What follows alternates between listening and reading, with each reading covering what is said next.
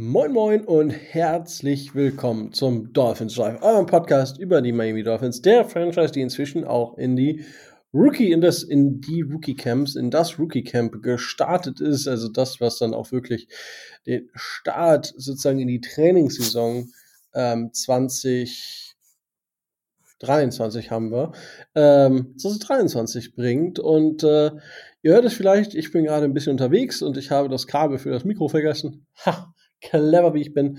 Dementsprechend gibt's äh, MacBook Sound. Ähm, nur für die, die sich jetzt wahrscheinlich wundern, dass das vielleicht ein bisschen anders klingt, keine Sorge. Ähm, es liegt nicht an dem neuen Mikro, es liegt daran, dass ich ein Kabel vergessen habe. Aber wenn es heißt Dolphins läuft, dann heißt es, ich mache das Ganze hier nicht alleine, sondern der Micho ist auch wieder mit dabei. Moin, Micho. Hallo, hallo. Ist ja jetzt wirklich moin. Wir haben Sonntag, 7.14 Uhr, haben extra gesagt, wir machen das, bevor wir in die Kirche gehen. Ähm, äh, Sonntag, ne? Ja, natürlich. Ähm, ist auf jeden Fall, ja, wir wollten es auf jeden Fall noch gemacht haben. Ihr werdet es an dem Namen der Folge ähm, sehen. Und zwar hatten wir uns gedacht, so wir starten vielleicht mit einem Quarterback-Ranking. Eigentlich war das schon viel länger geplant und nämlich war das auch schon viel, viel länger fertig. Äh, wir sind jetzt dann hinter dem Downside Talk Ranking, was dann so ein bisschen Reaction-mäßig wirkt. Ich hatte gestern Abend, als ich dann so überlegt hatte, auch vielleicht machen wir einen Reaction-Kanal einfach. Wir reacten auf alles, was in der Footballwelt so passiert. Ist aber noch eine andere Idee. Nichtsdestotrotz, eigentlich waren wir früher fertig. Äh, es gab aber halt einfach keinen Termin, wo wir hätten können oder aufnehmen können. Dementsprechend gibt es das jetzt nach dem Downset Talk Ranking. Und es ist auch nicht, dass wir sagen, boah, die haben was gemacht, wir machen das. Ähm, das Klingt zwar doof jetzt, weil es immer doof klingt, wenn man es im Nachhinein macht. Nichtsdestotrotz, hier sind wir und äh, ja, wir werden, also, weil ich habe nur bis 20 gemacht und danach dachte ich mir, nee, das muss reichen. Äh, Micho hat so ein paar mehr, aber wir werden nicht über jeden Quarterback logischerweise im Detail sprechen. Ähm, wir werden vermutlich die ersten Quarterbacks einfach nennen vielleicht den einen oder anderen rauspicken. Und ich denke, ab 15 wird es dann irgendwann schon so sein, wo man so, hä, okay, weil irgendwo ist das Ranking relativ wild, ab, ab Platz 10 würde ich sagen. Weil da kommen so viele Spieler, wo ich mir denke, oh, der ist erst da oder oh, der ist schon da oder wie ist das jetzt? Und genau, das so ein bisschen einfach vorweg schon mal. Micho, ähm, magst du anfangen, wie du dein Quarterback-Ranking aufgebaut hast? Ja, also die Idee, äh, das Ganze, muss man natürlich sagen, basiert auch darauf, dass wir immer wieder diskutiert haben, was ist der Wert eines Quarterbacks, welcher Quarterback ist wie gut, wo ist Tour in das Ganze einzuordnen. Das war ja so ursprünglich der ganze Hintergrund. Weswegen man gesagt hat, man macht mal ein Quarterback-Ranking. Und ich habe jetzt gedacht, äh, dass wir vor allen Dingen eins machen, basierend auf der letzten Saison. Ich habe jetzt zuletzt noch vom großen Omar Kelly, einem der Beatwriter, ein Quarterback-Ranking gesehen. Ähm, da ist Russell Wilson unter den Top 10, einfach mit der Begründung, weil er über Jahre hinweg schon mal was geleistet hat. Das erfasst aber halt eben nicht den Ist-Zustand, sondern ähm, es geht halt wirklich darum, was sind die Leute jetzt in der Lage zu leisten. Und da ist nun mal das, was sie zuletzt gebracht haben, das beste Indiz. Natürlich kann ich das immer ändern, aber das ist so das beste Indiz. Und das, denn das nächste ist, da ist natürlich immer so ein bisschen Projection bei. Nicht, was in Zukunft geleistet werden wird, habe ich, darauf habe ich versucht nicht zu achten, sondern eher die Frage, äh, wenn die in denselben Umständen gespielt hätten, wie hätten sie dann mit der Leistung, die sie in der letzten Saison gezeigt hätten, performt? Und das ist natürlich immer so ein bisschen subjektiv und schwieriger. Letztendlich bin ich hingegangen und habe mir die ganzen Quarterbacks rausgesucht, die eine bestimmte Anzahl von Snaps gespielt haben. Und ich wollte unbedingt alle Backup-Quarterbacks der Miami Dolphins mit dabei haben, die gespielt haben. Und deswegen bin ich, es sind glaube ich über 50 Quarterbacks gewesen, letztendlich bis zu Teddy Bridgewater runtergegangen. Und ich habe dann jeden, oder habe angefangen, jeden mit jedem zu vergleichen. Ähm, und habe dann, wenn für den besseren gab es dann einen Punkt. Und wenn die wirklich in meinen Augen absolut gleich gut war, gab es halt für beide einen halben Punkt.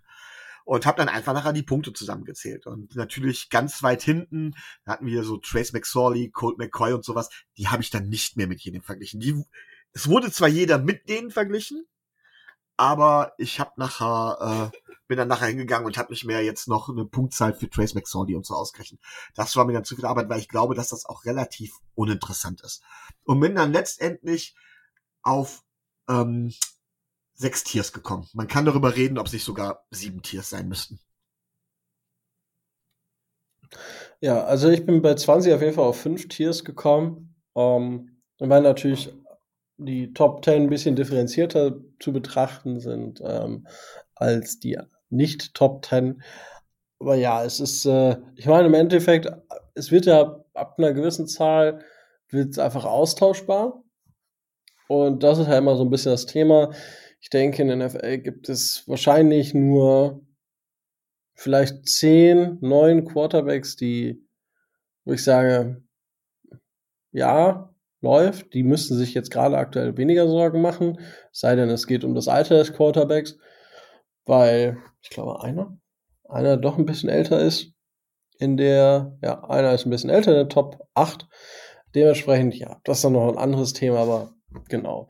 Ähm, ich bin einfach hergegangen, habe mir das hab mir alle, hab alle Quarterbacks so ein bisschen auf den Tisch gelegt und einfach so aus dem, was ich weiß, was mir Stats gegeben haben. Ähm, wobei ich jetzt nicht sage, boah, ich habe einfach Total Yards runtergeballert. Das wäre auch ziemlich witzig. Daraus jetzt einfach was, was erzählen. Ähm, bisschen, bisschen Film natürlich nochmal geguckt bei dem einen oder anderen Quarterback, aber dadurch, dass dann halt viel einfach auch während der Saison geschaut wird, ähm, ja, hat man ja immer auch so ein gewisses subjektives Empfinden. Michi, du hast schon gesagt, ich finde eine Aussage bei dir, die, die will ich nachher noch mal ein bisschen da würde ich vielleicht ganz gerne ein paar Beispiele noch zu nehmen, ähm, wenn man halt auf ein gleiches System eingeht, weil da unter den gleichen Umständen ist so ein bisschen, bisschen schwierig, weil, also für mich, weil wenn du jetzt zum Beispiel Josh Allen und Joe Burrow vergleichst und die in die Eagles Offense packst, und da würde ich wahrscheinlich ähm, eher für eher für Josh Allen plädieren, während ich vermutlich bei äh, der Chargers Offense sagen würde, dass ich da eher Joe Burrow sehen will als Josh Allen. Aber, Aber ist, da, da, redest du jetzt von der Systemfrage.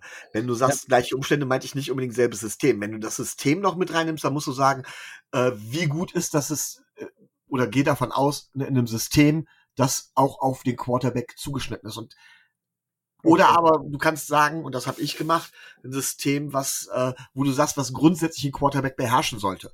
Und da ist eben auch die Frage, wo sieht man zuerst mal, was sieht man als Hauptaufgabe eines Quarterbacks an und so. Das war tatsächlich in dem Zusammenhang recht spannend. Okay, cool. Ja. Also weil ich, weil ich jetzt gesagt habe, äh, also wer mich kennt, weiß, dass ich nicht so der große Fan von den Läufern bin und tatsächlich ist die erste Aufgabe meiner Meinung nach eines Quarterbacks das Passen aus der Pocket heraus. Und die zweite Aufgabe ist tatsächlich Broken Place. Und bei Broken Place vor allen Dingen übers Passspiel zu agieren. Und erst an dritter Stelle kommen für mich, kommen für mich Scrambles und sowas. Oder Laufen. Ähm, von den Aufgaben, wie ich die Quarterback-Position sehe, Ne? Das kann man durchaus anders sehen, aber deswegen haben so Spieler wie Lamar Jackson zum Beispiel natürlich einen schwereren Stand bei mir. Also, das, das finde ich, das ist aber eine interessante Herangehensweise, weil wenn ich das jetzt einfach den Schnipsel nehme und sage, okay, das ist die Hauptaufgabe des Quarterbacks. Ich habe inzwischen Quarterbacks und da gehört, das ist ein, wenn ich die jetzt rausnehmen sollte, würden dazu Josh Allen, Jalen Hurts, Lamar Jackson, ähm, vermutlich auch sowas wie ein Anthony Richardson, wenn man jetzt über die Rookies nachdenkt, sind das ja, das wären Spieler, wo ich sage, das ist ein zusätzliches Element. Bei Josh Allen mag das nochmal differenzierter zu betrachten sein. Ähm, bei Jalen Hurts und Lamar Jackson ist es aber ein, genau das Teil der Offense, was halt die Offense ausmacht und womit die halt auch Spiele gewinnen. Ähm, aber also finde finde ich spannend, weil also die muss man, da muss man schon ein bisschen differenzierter rangehen. Ähm, finde, aber ich, ich meine, gut, ich, wir kennen alle äh, deine Meinung zu dem Thema. Da bin ich gespannt, wo die dann am Ende gelandet sind. Aber Also ich sag nicht, dass es gar keine Aufgabe ist, aber wenn ich die Aufgaben des Quarterbacks halt gewichten müsste, sehe ich persönlich Aufgabe, die, die das Passing an erster Stelle und deutlich vor dem Laufen. Du hast recht, es ist ein zusätzliches Element, das für mich aber deutlich weniger wert ist, weil es für mich nicht so in die Aufgabe des Quarterbacks reinfällt. Ja, aber ich sag mal, mh, du brauchst ja eine gewisse Baseline als Passer. Und dann geht es ja im, im Prinzip dazu, okay, wenn ich jetzt einen Tier oder ich sag mal, einen Quarterback habe, der im Passing irgendwo auf, auf 15 ist und der dann aber so ein zusätzliches Element hat wie Lamar Jackson, das wertet das Spiel, das insgesamte Spiel einfach unheimlich auf. Also es bringt ihn nach vorne, aber im Quarterback-Ranking selber ähm, glaube ich zum Beispiel, dass ein Quarterback, der im, im, im, im Passen deutlich besser ist als Lamar Jackson, ähm, dass dieses zusätzliche Element gar nicht so nötig hat. Beispiel wäre, und ich weiß, andere Zeiten oder so, Beispiel wäre Dan Marino. Dan Marino ist quasi nicht gelaufen, er hatte es aber auch nicht nötig. Er hat halt alles mit seinem Arm regeln können. Die meisten Quarterbacks kennen das nicht und das Quarterback-Spiel hat sich verändert, auch das ist mir bewusst. Ähm, und nochmal, ich will das nicht aus der Bewertung ausklammern, um Gottes Willen. Ähm, aber ähm, das ist halt eben die Frage, was, wie, wie schwer gewichtet man's? Und das macht tatsächlich bei einigen Quarterbacks viel aus, ja. Okay, ja, würde ich vielleicht mal ein bisschen anders sehen, aber das ist ja dann genau die, das Thema, warum das, warum wir auch gesagt haben nachher, wir haben kein Konsens-Ranking, ähm, einfach damit man die Unterschiede noch ein bisschen, bisschen größer rausarbeiten kann. Natürlich hätten wir sagen können, dass man es so und so, aber ja, mal gucken, vielleicht schreiben wir ja mit und dann können wir am Ende gar, vielleicht, können wir vielleicht ganz schnell nochmal einen Konsens Top 10 dann nennen oder so. Das werden wir ja sehen. Oder wir bereichen das für Social Media auch. So. Ähm, genau, also ich habe tatsächlich ähm, bis äh, 20 fünf Tiers, wobei ich ein so ein Zwischentier habe. Ähm, dabei sind Tiers 1 bis 3, tatsächlich die Spieler 1 bis 8. Also ganz in der Spitze ist das sehr differenziert. Dann gibt es einen Riesenpool von Tier 4, Spieler 9 bis 15 und dann Tier 5. Da habe ich dann nach fünf Spielern aufgehört, aber in das Tier gehören wahrscheinlich noch ein, noch ein paar mehr Quarterbacks. Ähm, ja, und genau. Ähm, ich könnte einfach mal anfangen mit, also Tier, Tier 1 ist bei mir halt Tier 1 ist eigentlich nur ein Spieler. Das werdet ihr wahrscheinlich, also ja, da werdet ihr vermutlich jetzt eine große Vermutung haben. Dann sind Spieler 2 und 3. Tier 2, Spieler 4 ist so ein Zwischentier, den ich jetzt nicht direkt irgendwie einsortieren konnte. Und ähm, also das sind immer noch Elite-Spieler. Ähm, bei Spieler 4 gibt es also einen oder anderen Punkt oder einen Punkt, wo ich so ein bisschen noch Bedenken habe. Dann gibt's Tier 3. Das sind halt einfach Spieler, die, wo ich sage, die tragen ihre Offense mit. Ich glaube, dass außer Position 1 jeder Quarterback auf die Umstände inzwischen angewiesen ist. Dass dort nicht äh, jeder Quarterback ohne gute Umstände und Patrick Mahomes, ich meine, gut, da muss man nachher auch nicht. ist, glaube ich, der einzige Quarterback in der Liga, der gezeigt hat, okay, I don't care.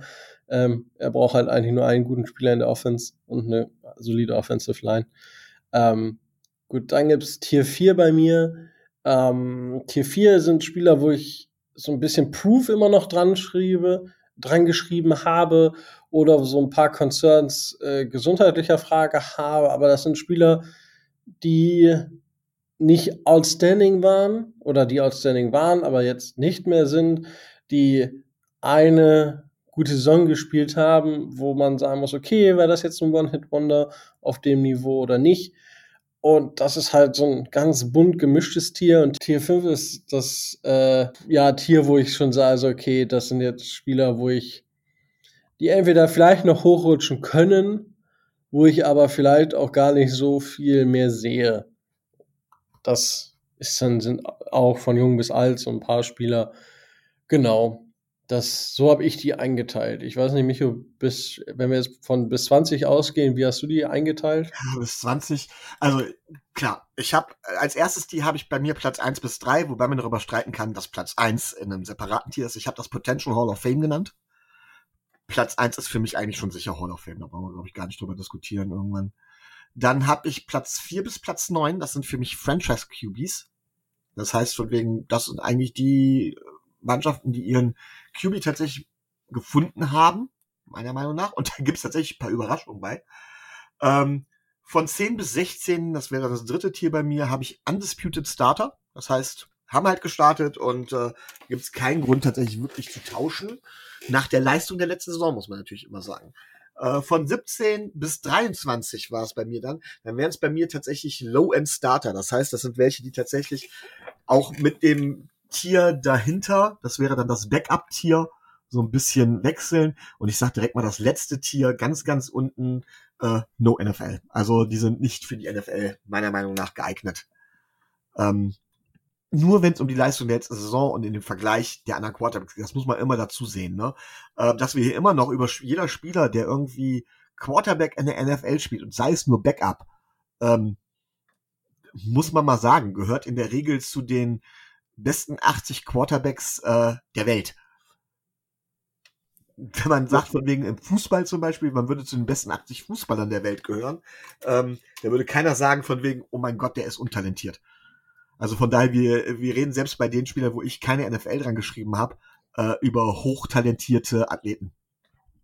Ja. Muss man klarzustellen.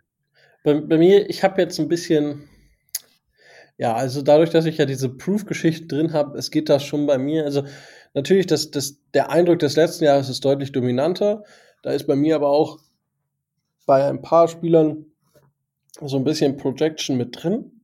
Ähm, einfach aufgrund dessen, wie sie sich entwickelt haben und so weiter oder wie sie mal gespielt haben. Und das ist halt so ein bisschen, ich habe es nicht ganz losgelöst vom Rest betrachtet und ich habe auch ein bisschen Projection mit drin. Nichtsdestotrotz ist natürlich die letzte Saison so, dass der größte Punkt, ähm, was den, was die Daten angeht. Das ist aber auch irgendwo, irgendwo logisch, weil sonst betrachtest du ja irgendwelche rückwärtsgewandten Daten, die ja, die einfach nicht aktuell sind und wo es dann auch keinen Sinn gibt, ein Quarterback-Ranking zu machen, es sei denn, man möchte einen All-Time Quarterback-Ranking machen oder ein Quarterback-Ranking der Jahre 2010 bis 2020 oder was auch immer. Genau. Gut, ähm, ich würde tatsächlich, soll, soll ich einfach mal mit meinem Tier 5, also 16 bis 20 anfangen oder? Ja, leg ruhig mal los. Weil ich meine, du kriegst wahrscheinlich bei 20 gleich schon Schnappatmung, weil auf 20 habe ich Daniel Jones. Weil das sind jetzt Spieler für mich, die, die mir dann, wo ich in dem Tier auch, ähnlich wie bei Tier 4, nicht so ganz safe bin, aber äh, 20 Daniel Jones, 19 ist äh, Jared Goff, 18 ist Mac Jones, 17 ist Kenny Pickett und auf der 16 habe ich dann tatsächlich noch Ryan Tannehill. Ähm, sind für mich Spieler, die gerade Mac Jones, ich meine, der war in der Rookie-Saison gut, aber danach war nicht mehr viel. Kenny Pickett, nicht schlecht, aber da kam auch nicht, nicht viel. Und das ist für mich halt, die heißen halt unterschiedlich, ja. Also das ist vielleicht der größte Unterschied. Die haben auch alle ihre, ihre Stärken und Schwächen. Ich sehe aber andere entweder inzwischen besser oder in der Consistency besser und ich sag mal, das Jahr zum Beispiel, das, was Daniel Jones jetzt gehabt hat und auch von Jared Goff, das reicht mir nicht, um sie in das Tier 4 hochzuschieben. Die haben durchaus beide noch die Möglichkeiten, da wieder hochzurutschen. Ähm, bei Ryan Tannehill, ich glaube, der ist eher auf dem Ast, dass es runtergeht. Und Mac Jones, äh, ich glaube nicht, dass Mac Jones in das Tier höher rutschen kann von dem, was, was wir gesehen haben. Und wenn ich die Spieler vergleiche, die in dem Tier 4 sind, und bei Kenny Pickett, der kann definitiv auch noch hochrutschen. Das war jetzt halt, das Start für, hat für mich einfach nicht für, für Tier 4 gereicht. Das sind so die Spieler von mir, 16 bis 20. Ja, da haben wir schon deutliche Unterschiede, glaube ich. Ähm, Liegt aber auch, glaube ich, daran, dass du so ein bisschen noch eine andere eine Projection mit ihm Zukunft mit hineingenommen hast. Ähm, denn äh, das habe ich ja komplett rausgelassen. Ich habe wirklich versucht, mich auf die letzte Saison zu beschränken. Äh, deswegen ist tatsächlich Daniel Jones bei mir natürlich höher. Ne? Das ist ganz klar. Wer ist, ich sage jetzt mal, selbes Tier, aber ganz knapp nicht in den Top 20 gelandet sind bei mir Auf 23, und da kriegst du jetzt die Schnappatmung, Kyler Murray. Weil nach die letzte Saison war einfach nicht gut. Wirklich nicht gut. Und äh, es gibt ja auch nicht umsonst Gerüchte, dass die Cardinals eventuell nach dieser Saison sich von Kyler Murray auch trennen würden. Ja, gut, aber die sind, glaube ich, eher darauf auch, dass sie sowieso einen Ausverkauf und in einen Rebuild gehen wollen. Ja, aber Kyler Murray war tatsächlich auch nicht gut. Er ist meiner Meinung nach, zumindest in der letzten Saison, keine Lösung gewesen, sondern Teil des Problems. Derek Carr, von dem ich ja grundsätzlich sehr, sehr viel halte, der aber letzte Saison tatsächlich nicht gut gespielt hat. Und Matthew Stafford, den ich auch eigentlich, von dem ich sehr viel halte, äh, der aber auch aufgrund seiner Verletzungsgeschichte natürlich letzte Saison nicht so weit war. Ne? Verletzungen zählen natürlich auch immer rein. Ich weiß nicht, hast du Verletzungsanfälligkeit und Verletzungen mit bewertet? Ja, das kommt, das kommt im, im, im nächsten Tier noch so ein bisschen. Ein Spieler habe ich da so ein bisschen von ausgenommen, ähm, von den Injury Concerns. Ja, aber Ähm, das, also es ist zumindest wie, wie in der letzten Saison, das hat zumindest mit drin gespielt. Also mein, mein Tier wäre dann ja Low-End-Starter. Das heißt, das waren jetzt 21, 22, 23. Und die Plätze, dann habe ich dann tatsächlich Jameis Winston ähm, auf 20, der in meinen Augen tatsächlich gar nicht so schlecht gespielt hat. Eine Überraschung, auf Platz 19 ist bei mir Jacoby Brissett. Ähm, ja, ich meine, war, war der bessere Quarterback in Cleveland. Äh, meiner Meinung nach auch. Also war zwar Low-End-Starter, aber doch ordentlich. Wo wir tatsächlich relativ d'accord sind, wäre dann auf Platz 18 bei mir äh, Ryan Tannehill. Aber auch da gebe ich dir recht, langsam aber sicher auf dem absteigenden Ast. Ähm, und auf der 17 Dak Prescott. Ähm, da werden sich mit Sicherheit viele Leute ähm, äh, dran streiten. Auch da habe ich letzt, letztens noch ein Quarterback-Ranking gelesen, wo es darum ging, äh, Dak Prescott hätte in der Offense von Miami mit den Waffen, hätte er Miami weiß Gott wie weit geführt. Und das glaube ich halt eben nicht. Ähm, ich glaube, dass Dak Prescott ein Starter ist. Man kann jetzt über, über solide oder Low-End natürlich streiten, weil er ist genau an der Tiergrenze mit 17 bei mir. Ähm, aber dass er, äh, ich glaube tatsächlich, dass er sehr abhängig, extrem abhängig ist von den Umständen. Ganz extrem. Und ähm, da dementsprechend, ähm, ich glaube, wenn alle Leute dasselbe hätten, dass er dann tatsächlich deutlich schlechter performen würde. Denn wenn alle Leute dieselben Umstände haben, das ist ja auch so die nächste Diskussion, ähm, also sprich ein System, das ihnen liegt, die entsprechenden Waffen, eine entsprechende O-Line oder sowas, dann kommt es tatsächlich auf so Sachen an, wie sehr kann jemand was selbst kreieren. Und da sehe ich Dak Prescott halt relativ weit hinten. Das heißt, das wäre meine, meine 17. Äh, und dann gibt es tatsächlich einen kleinen Cut. Also es gab schon einen kleinen Cut zwischen Jacoby Brissett und Ryan Tannehill. Und nochmal einen kleinen Cut geht's dann bei mir bis ins nächste Tier rein, äh, wo dann Platz 16 ist. Und dann mache ich da jetzt einfach auch direkt mal weiter, weil bei der 16, da wirst du jetzt auch wieder schreien. Da habe ich tatsächlich Lamar Jackson. Ich habe dieses Tier Undisputed Starter genannt und am Ende dessen rangiert nach der letzten Saison für mich Lamar Jackson. Was auch mit seinen Verletzungen zu tun hat, aber auch mit der Art Quarterback, die er ist. Weil ich glaube, gegen Lamar Jackson kannst du am besten spielen, indem du ihn zwingst zu werfen. Und das sollte man halt eben gegen einen Quarterback, der meiner Meinung nach gut ist, eben nicht tun. Eigentlich sollte man meiner Meinung nach einen Quarterback, äh, sollte das beste Mittel gegen einen Quarterback sein, ihn daran hindern zu werfen, also ihn zwingen zu laufen. Ist bei Lamar Jackson geht die Taktik ein bisschen in eine andere Richtung. Dann habe ich auf der 15 Andy Dalton, der gerade für sein Alter, aber mit seiner Routine überraschend, und immer, immer wieder überraschend gut spielt. Ich glaube, dass er in vielen Systemen halt eben gut zurechtkommt und äh, abhängig vom System immer noch bis zu hervorragenden Leistungen bringen kann. Nach der letzten Saison relativ weit oben auf der 14 ist bei mir Jared Goff. Es ist keine Frage, dass Jared Goff meiner Meinung nach eigentlich eher Richtung Low-End-Starter geht. Ähm, aber äh, ja, wie soll ich das sagen? Also er geht meiner Meinung nach Richtung Low-End-Starter. Aber nach der letzten Saison, da hat er es wirklich verdammt gut gemacht. Kann ich nicht anders sagen. Und da ist er für mich halt eben deutlich höher. Es gibt also für mich auch keinen Grund, warum Jared Goff ausgetauscht werden sollte nach der Leistung. Und auf der, auf der 13 habe ich dann Aaron Rodgers. Tatsächlich. Ich hätte sogar teilweise erwartet, nach den, nach den Leistungen wie Aaron Rodgers, dass Aaron Rodgers vielleicht sogar ein bisschen tiefer fällt bei mir, auch weil ich da persönlich irgendwie, kann man ja nie so ausschließen. Aber tatsächlich auf der 13 ähm, knapp über Jared Goff, aber er ist über Jared Goff. Und damit haben, und das kann ich vielleicht schon mal spoilern, die äh, New York Jets einen deutlichen Sprung nach oben getan. Denn wenn ich mir angucke, wer letzte Saison bei denen gespielt hat, da habe ich Zach Wilson auf Platz 37 als schlechtesten Quarterback, den ich gerankt habe. Und Mike White ist bei mir auf 29 im, im halt im Backup-Tier. Knapp vor die Sean Watson. Ähm, ja, und danach habe ich wieder einen kleinen Cut. Es gehört zwar noch zum selben, zum, äh, zum selben Tier, aber dann kommen jetzt drei Spieler, die quasi fast gleich auf sind und dementsprechend dann Richtung Top 10 gehen würden. Aber da möchte ich dir jetzt erstmal den Vortritt weiterlassen. Ja, ich bin, ich bin überrascht. Also gerade, also ich glaube, dass Dak Prescott durchaus selber Sachen generieren kann. Und das tut er meiner Meinung nach besser als Tour es tut. Ähm, gut, bei Lama Jackson, das war für mich fast fast zu erwarten, dass er da ist. Und bei Aaron Rodgers bin ich auch ein bisschen überrascht, ähm, weil da muss ich sagen, ähm, sehe ich, dass ich verstehe, wo die, wo die Idee herkommt, den tiefer zu ranken, aber ich sehe das einfach bei weitem noch nicht, dass, dass Rogers auf der Ebene ist und eigentlich, das, das fand ich, fand ich an den Namenstiers bei dir so interessant, weil du sprichst halt von Hall of Famer.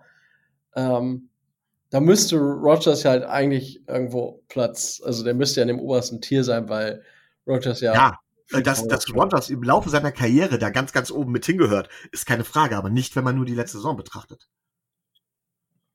Das ist korrekt. Ähm, für mich aber äh, immer noch ein Spieler und das werde gleich. Äh, also es sind die drei Spieler alleine sind bei mir Spieler in den Top 10.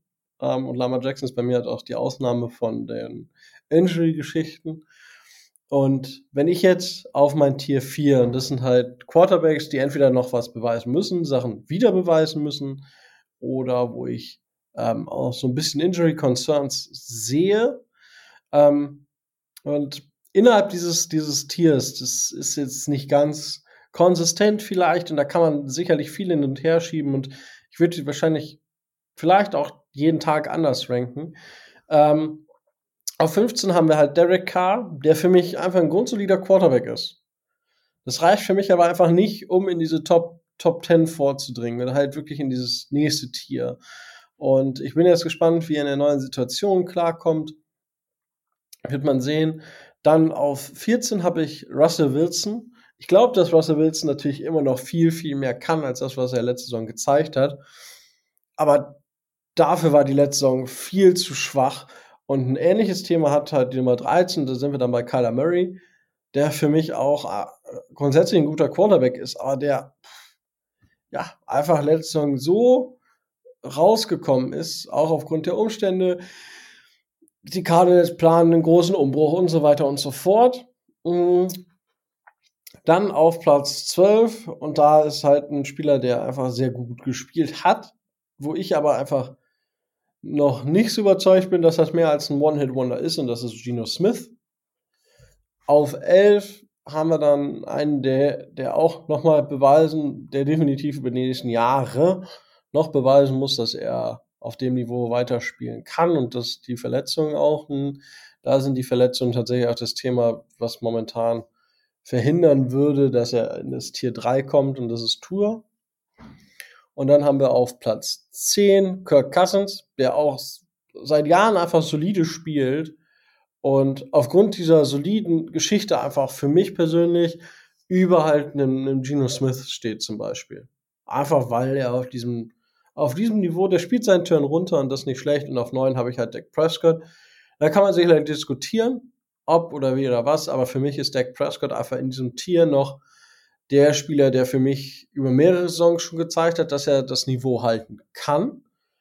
Ähm, der auch so ein paar Wehwehchen hier und da mal hatte, weswegen er natürlich jetzt nicht dort ist, wo, wo die anderen Spieler sind, aber für mich ähm, über Jahre hinweg gezeigt hat, was er denn imstande ist zu leisten und auch einfach insgesamt sehr, sehr gute Werte aufgelegt hat und ja, man muss natürlich dann immer hier die Umstände, da die Umstände. 2020 war halt verletzt, das ist das Thema. Letzte Saison war er auch verletzt. Aber alles darum, sag ich mal, war einfach, war einfach sehr, sehr gut. Ja, die 2021-Saison war nicht schlecht, die 2019-Saison war auch sehr, sehr gut. Und dementsprechend ist das für einen Spieler, der jetzt für mich, ich sag mal, Borderline Top 10 ist jetzt in dem Ranking, aber insgesamt äh, halt nicht in dieses nächste Tier ähm, gerutscht ist, aufgrund dessen, dass er eben verletzt war, dass es nicht die erste Saison ist, die er wirklich, wo er größere Wehwehchen hatte und dementsprechend aber von seinem Spielstil und von dem, was er kann, hat er durchaus die Möglichkeit, noch ein Tier hoch zu rutschen. Die Möglichkeit haben natürlich auch andere Spieler. Ähm, nur sehe ich mehr Fragezeichen bei den Spielern, die ich jetzt genannt habe, ähm, hoch zu rutschen oder halt wirklich in das nächste Tier zu kommen, beziehungsweise allgemein in ihrem Spiel haben sie mehr Fragezeichen, so dass ich sie nicht weiter nach oben schieben konnte. Da ist vieles, äh, was bei mir tatsächlich ähnlich ist. Ähm, klar, einige Unterschiede haben wir. Das liegt vor allen Dingen, glaube ich, da in der Bewertung von den hinteren. Aber ich sehe, dass du einige, einiges zumindest ähnlich bewertet hast. Ähm, ja, aber ich, ich glaube auch allgemein, also ich sag mal, mh, mm, du hast natürlich mit deinem Fokus auf das Passing Game vielleicht noch einen anderen Fokus, ähm, was, was halt das Ranking angeht. Ich denke, der allgemeine Konsens hätte vermutlich, hat, hat einen Lamar Jackson deutlich höher, hat vermutlich auch einen Aaron Rodgers deutlich höher. Kommt natürlich darauf an, wie bewerte ich das Ganze. Und äh, das hast du ja alle schon auch gut dargelegt und dann gibt es halt Unterschiede.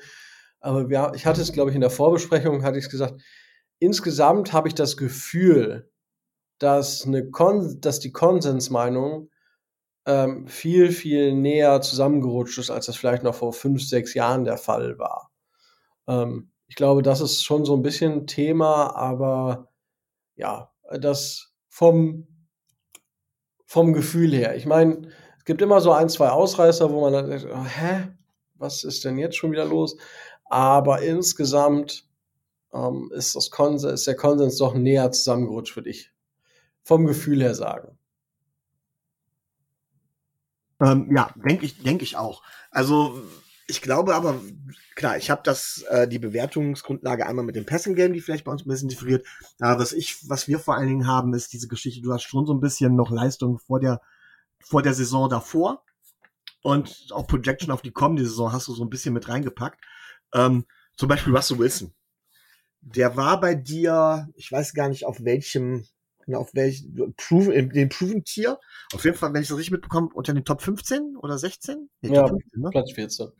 So. Äh, da gehört er mit Sicherheit hin, von seinen grundsätzlichen Fähigkeiten her. Aber wenn ich die letzte Saison betrachte, dann ist er bei mir tatsächlich auf Platz 26 und ein Backup noch von seiner Leistung her. Ähm, ich finde halt eben, wenn du, und deswegen habe ich das versucht, auch so, so, so habe versucht, meine subjektive Meinung so weit wie möglich irgendwo auszuschalten. Das geht natürlich nicht wirklich, nicht hundertprozentig. Aber wenn du halt, also wenn, wenn wir so sehen, müssten wir sagen, dann müssten wir Dan Marino mitholen, weil der hat schon so viel Gutes gezeigt.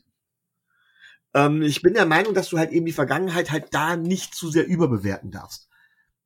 Mit Sicherheit haben viele davon Fähigkeiten und dazu gehört auch ein Russell Wilson, wieder deutlich höher zu rutschen. Es kann aber auch sein, das geht bei Quarterbacks auch recht schnell, dass die halt ganz, ganz schnell noch deutlich tiefer rutschen. Ähm, ja, aber dann, dann, ich meine, dann verstehe ich unter anderem aber auch nicht, ähm, wie, wieso du und Daniel Jones zum Beispiel höher hat. Weil das, was die Daniel Jones ist letzte Saison besser geworden, in dem Moment, wo die designten Runs und sowas wieder mehr zugenommen haben.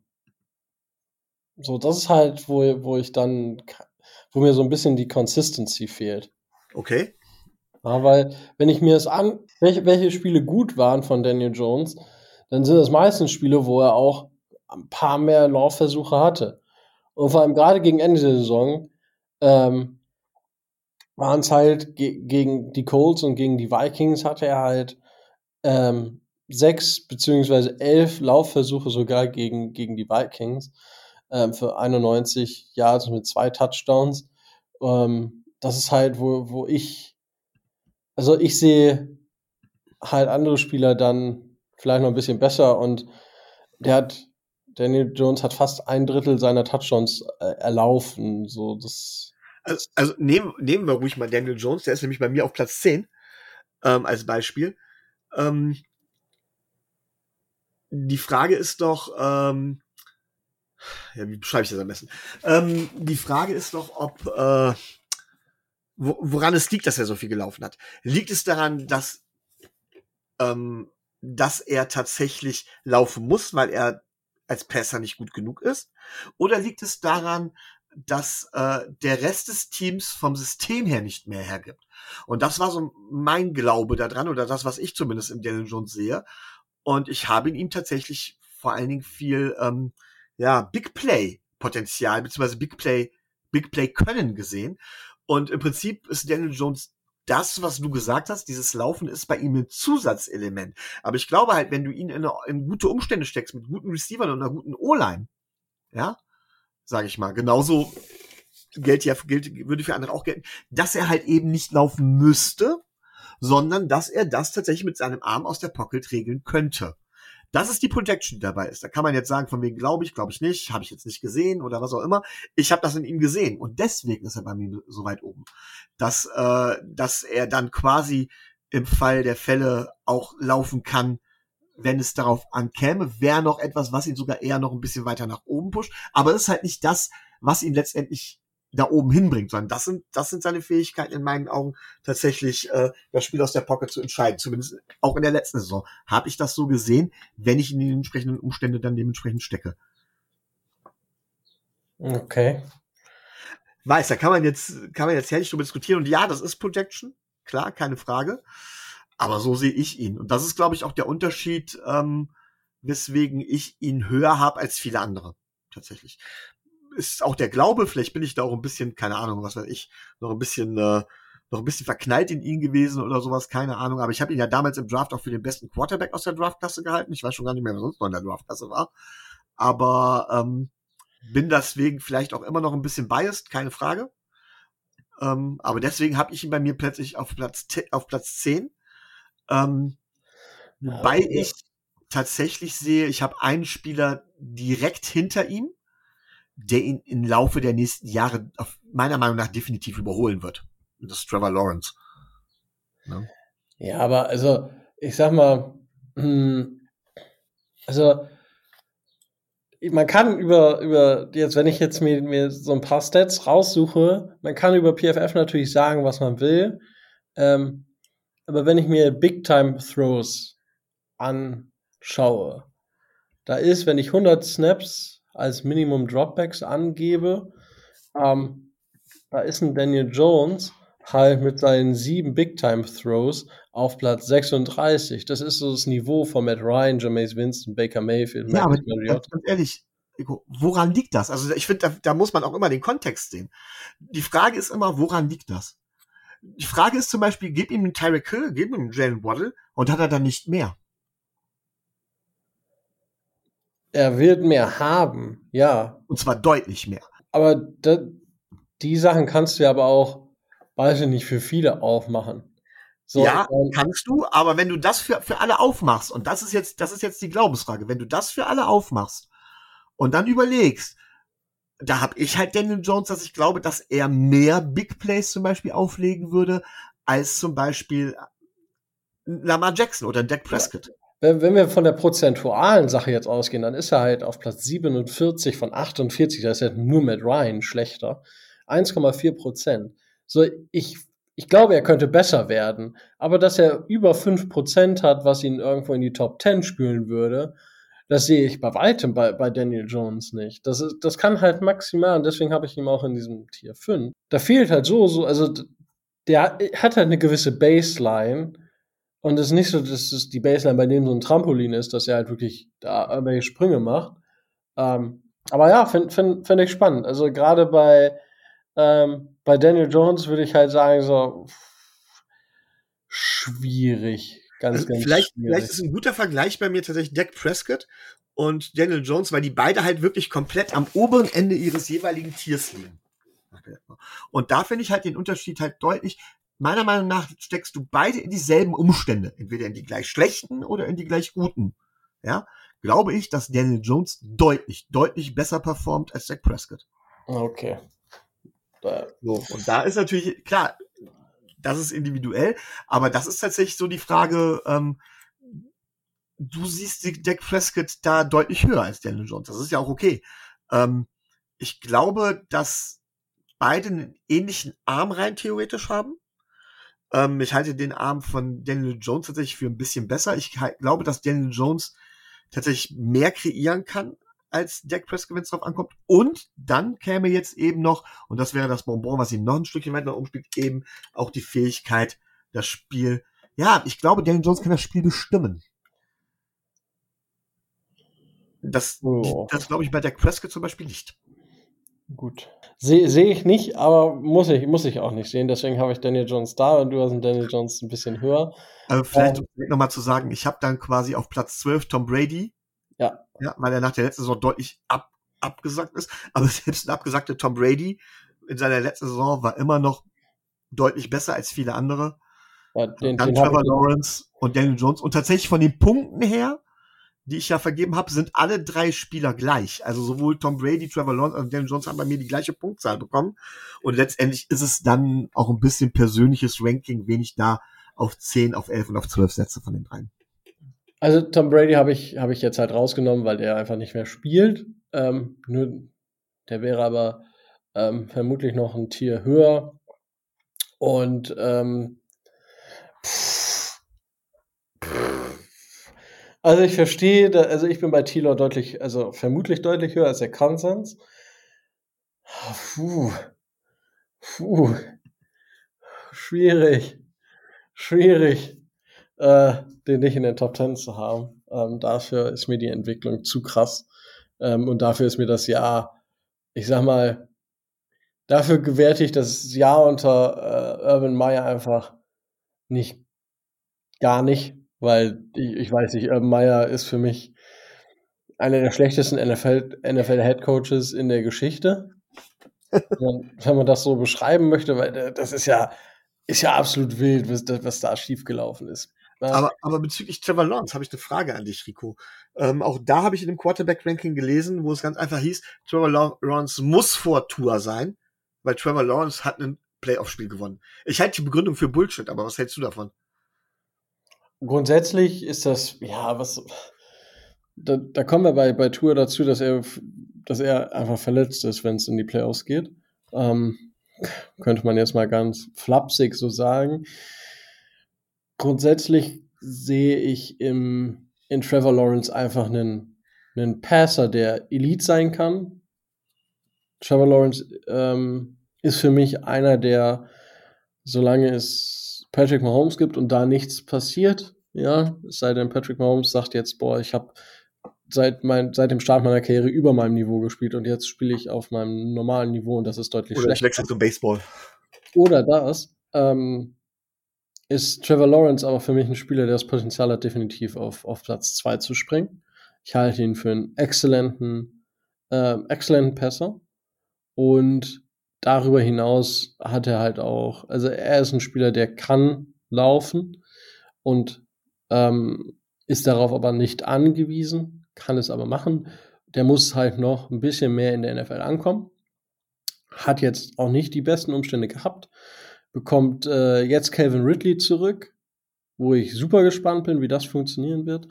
Und insgesamt, äh, ja, hat er letzte Saison so ein bisschen Butterfinger.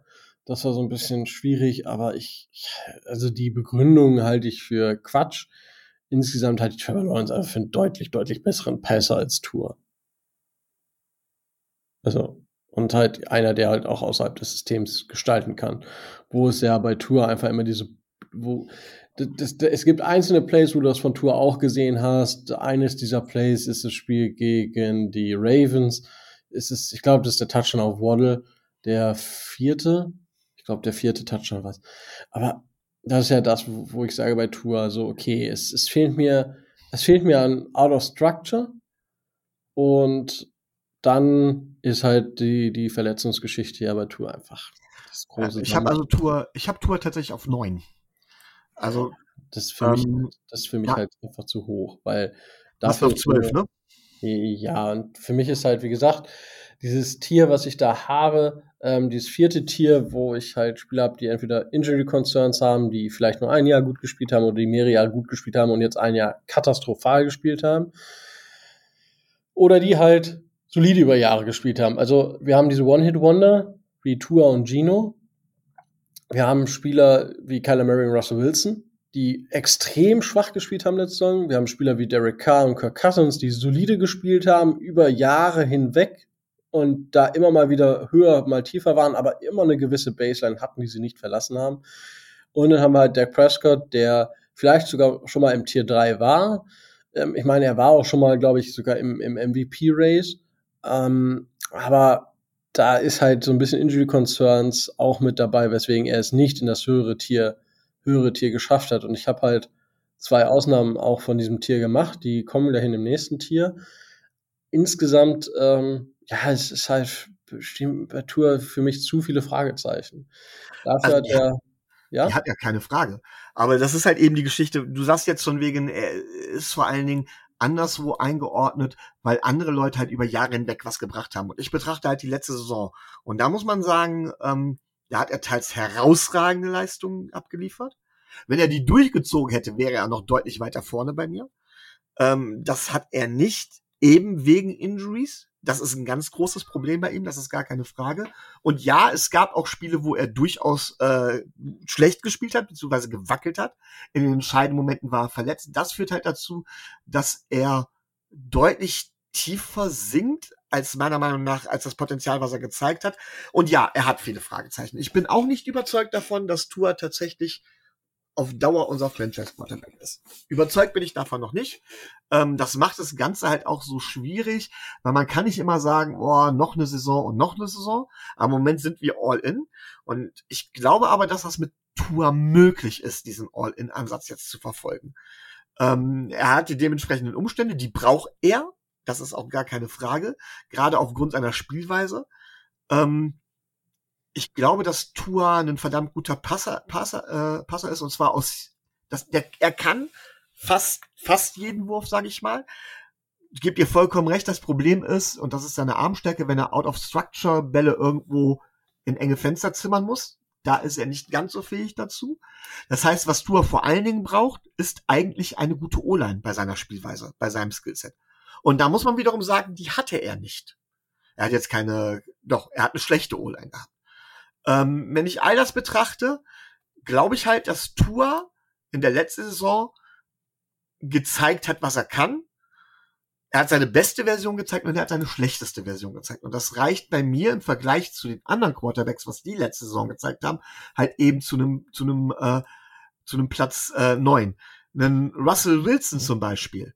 Ähm, ja, der hat über Jahre hinweg deutlich mehr gezeigt als, als, als Tour in seinen drei Jahren NFL. Äh, auch was Verletzungen und so weiter angeht, wäre er dann deutlich mehr. Aber das kann ich halt eben, wenn ich die letzte Saison betrachte, muss ich ganz klar sagen, ist Tour deutlich vor, deutlich vor mhm. Russell Wilson. Und äh, wir reden hier von bei mir quasi fast drei Tiers Unterschied. Äh, die Tour vor Russell Wilson ist vor der, bei der letzten Saison. Ähm, wir haben jetzt den Weg mit Tour eingeschlagen. Und wir haben gesehen, was, was, was, was Tour kann. Und ähm, jetzt müssen wir diesen Ansatz auch ganz konsequent verfolgen, müssen Tour alles, alles äh, geben, was er auch noch brauchen kann, wenn wir irgendwo Erfolg haben wollen. Das können wir uns auf Dauer sowieso nicht leisten, sage ich mal. Und dann muss man einfach entscheiden, will man jetzt mit Tour weitermachen? Glaubt man, dass Tour auch anders das dementsprechend das Beste von ihm zeigen kann? Oder sagen wir, nein, da müssen wir uns jetzt umgucken. Klar, aber jetzt müssen wir den Weg verfolgen und Tua hat gezeigt, dass er Leistungen bringen kann, die ihn in die Top Ten bringen. So sehe ich das. Und deswegen ist er bei mir auch da oben. Er könnte noch weiter oben sein, wären dann nicht diese Injury Concerns. Mm, ja, wobei ich ich weiß nicht, ob Tour wirklich in die hohen Sphären, also da fehlt für mich schon noch ein bisschen was, um in die hohen Sphären zu kommen. Und also er ist bei mir, um es ganz klar zu sagen, er ist bei mir der letzte in dem, im zweiten Tier, was Franchise Quarterback heißt. Da ist er der letzte, ne, mit, ja. Ich meine, wenn ich mir überlege, wenn ich jetzt einen Aaron Rodgers nehmen würde und den letzte Saison in die Miami Offense getan hätte, das wäre wahrscheinlich besser gewesen. Und das glaube ich eben nicht. Das glaube ich tatsächlich nicht. Ich weiß nicht, ob wir da Aaron Rodgers nicht überschätzen. Ich, Aaron Rodgers, ähm, wenn ich mir die Spielweise von Aaron Rodgers angucke, ähm, hat er eine, eine Spielweise, die, ähm, ja, er kann out of structure, kann, also er kann Würfe in, in enge Fenster und so weiter zimmern. Aber ich finde, ähm, Aaron Rodgers spielt ex, ja, nicht vorsichtig, ähm, er nutzt, er nutzt seine Receiver und sein Scheme nicht wirklich, wirklich aus, habe ich das Gefühl, sondern er will so spielen, also er lässt sich schlecht in eine Struktur einfügen, er will, dass immer alles so läuft, wie er es will. Das heißt, er führt das Team nicht wirklich. Das ist so ein bisschen das, was ich ähm, äh, bei Aaron Rodgers sehe und was ich, was ich im Spiel, meine ich jetzt, ne? Und das finde ich tatsächlich ein bisschen für Quarterback ein bisschen schwierig. Ich vielleicht kommt es wirklich daher, dass ich Tua da eher zutraue, ein Spiel an sich zu reißen und ein Spiel tatsächlich, ja, zu formen, zu strukturieren. Das sehe ich bei Aaron Rodgers wirklich nicht. Tut mir leid. Und deswegen glaube ich auch, dass die Jets damit ein großes Problem kriegen werden. Ja, weiß ich nicht. Also, ich, ich weiß nicht, ob wir nicht sogar unsere, also die drei Pass, besten Passempfänger von uns letzte Saison, ich glaube nicht, ob die sogar nicht 1, 2, 3 bei, bei, bei Green Bay gewesen letztes Jahr. Ähm, ich glaube, Tour wäre baden gegangen in, bei den Packers.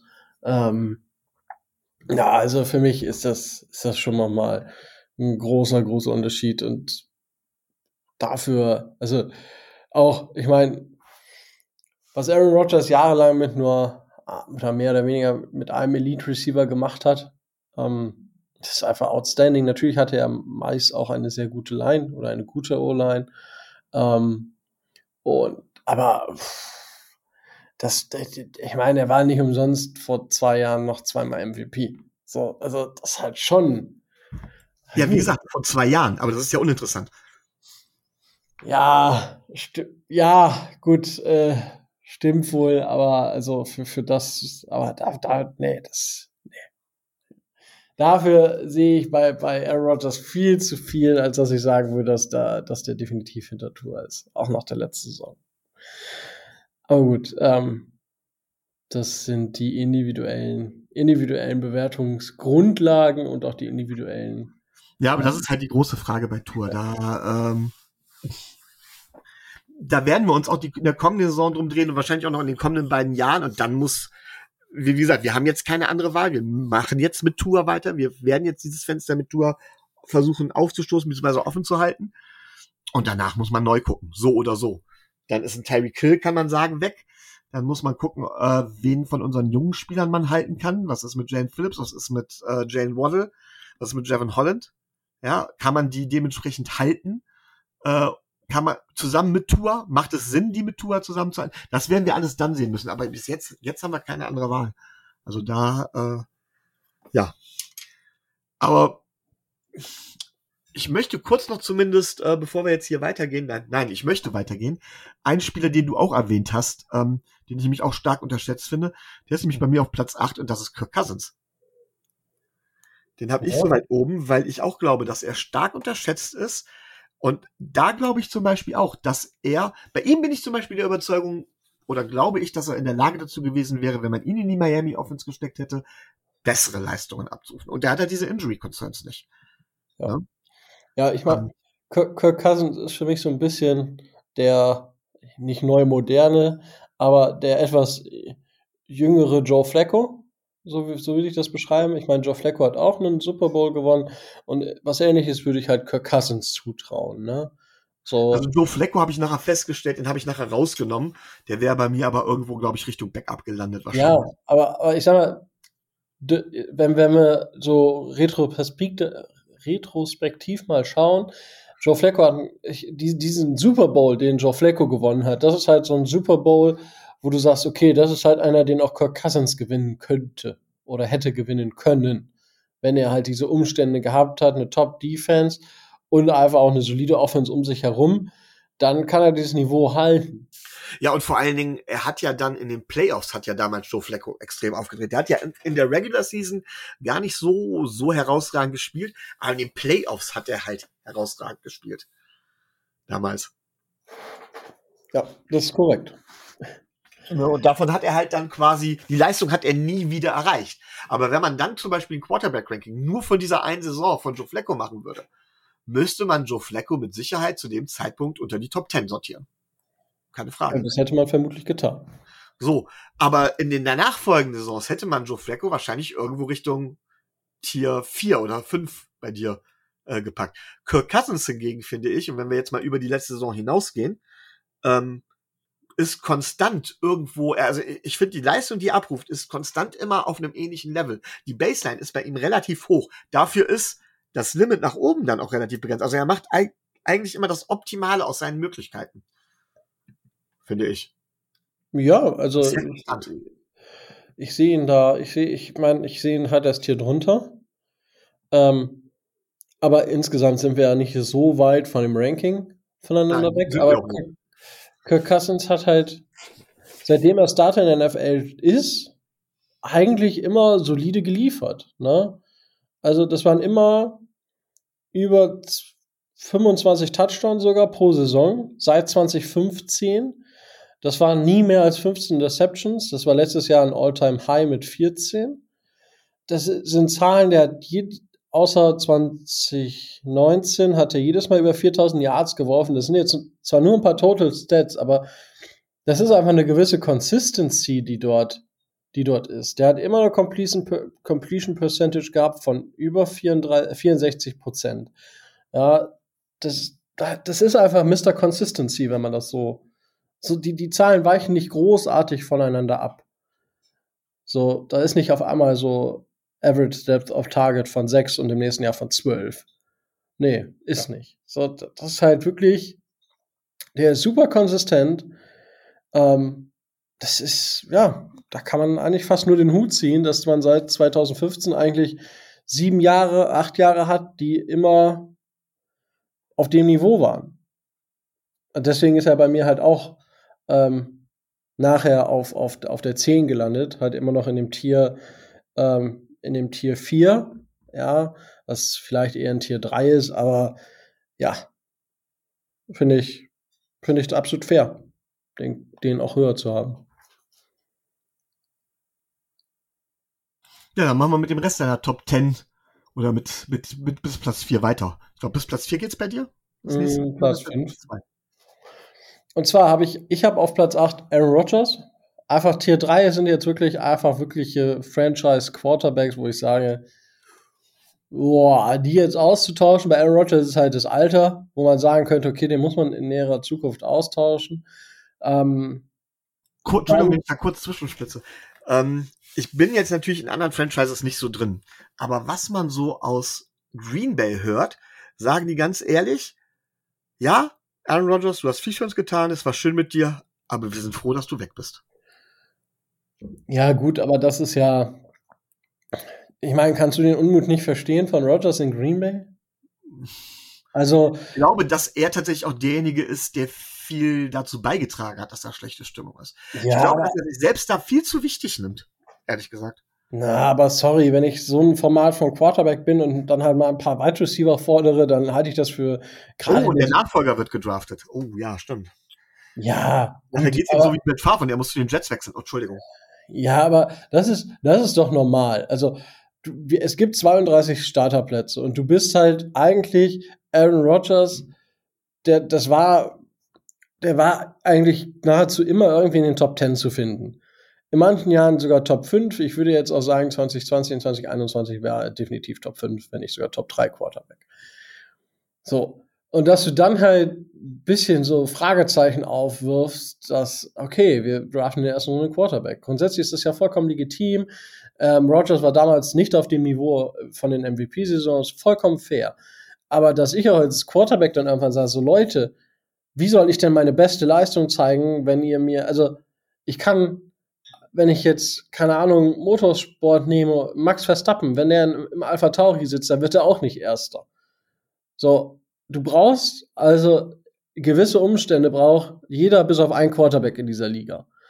Ähm, und dementsprechend ist das für mich, wo ich sage, Rogers hatte definitiv Punkte. Wie er sie nachher geäußert hat und so weiter und so fort, die Entlassung von irgendwem zu fordern, das muss nicht sein. Da sind wir auf der gleichen Seite. Ich glaube aber schon, dass Rogers dort ein bisschen mehr Saying hätte haben dürfen.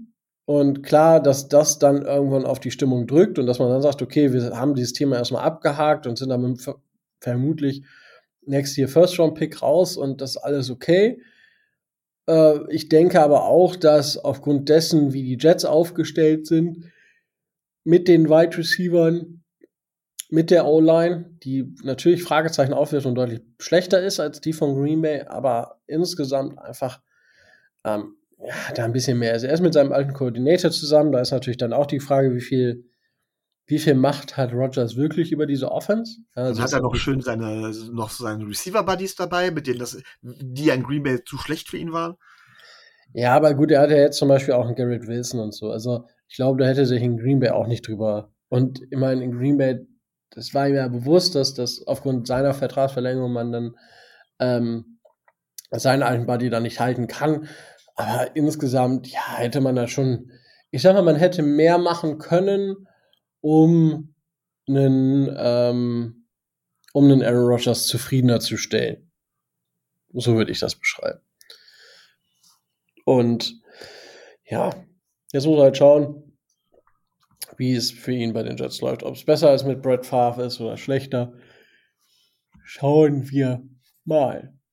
Und dann habe ich auf 6 und 7 quasi die beiden Ausnahmen von, von meinen Regeln. Das ist einmal Lamar Jackson, die Ausnahme der Injury-Geschichte ist, aber Lamar Jackson gibt mir so viel als Passer, dass ich ihn deutlich höher werte, weil er eben diese Offense generiert, die es sonst so in dieser NFL nicht gibt. Das ist einfach so. Und ähm, dementsprechend habe ich ihn da einfach, einfach auf sieben. Ich sehe ihn einfach deutlich besser als Passer, als du das siehst und auf sechs und das hat, also ich wusste nicht so ganz wohin mit ihm. Und er hat auch nur ein Jahr, wo er jetzt sehr, sehr gut gespielt hat oder auf Elite-Elite-Level gespielt hat. Und das unter Elite-Umständen und das ist Jalen Hurts. Für mich halt einer, der nochmal viel mehr generieren kann, auch wenn ich ihn jetzt mit Tour vergleiche. Und ja, ich wünschte mir, wir hätten auch so eine O-Line, aber Jalen Hurts hat halt einfach dieses zusätzliche Element, was Tour nicht hat und er hat einfach als Passer auch letztes Jahr unheimlich stark geliefert. Klar hat er auch einen richtig geilen Wide Receiver Room dort. Ja, aber du musst trotzdem erstmal auch so liefern. Und hier kann man natürlich den Case aufmachen, boah, dass ich gesagt habe, so, hey, Tier 4 ist da, wo man dann, ja, so ein gutes Jahr. Aber das Jahr von Jalen Hurts war für mich zu gut, als dass ich ihn da jetzt hätte in das andere Tier stufen wollen oder können. Und auf Platz 5 habe ich dann halt Trevor Lawrence, einfach weil ich so sehr überzeugt von ihm bin und da ist auch viel Projection mit drin. Aufgrund der Leistung hätte, dürfte er da alleine nicht stehen. Da müsste man ihn vermutlich eher irgendwo Richtung 8. Ich würde ihn nicht in das Tier 4 schieben wollen, aber ja, da ist für mich ein bisschen mehr Projection mit drin.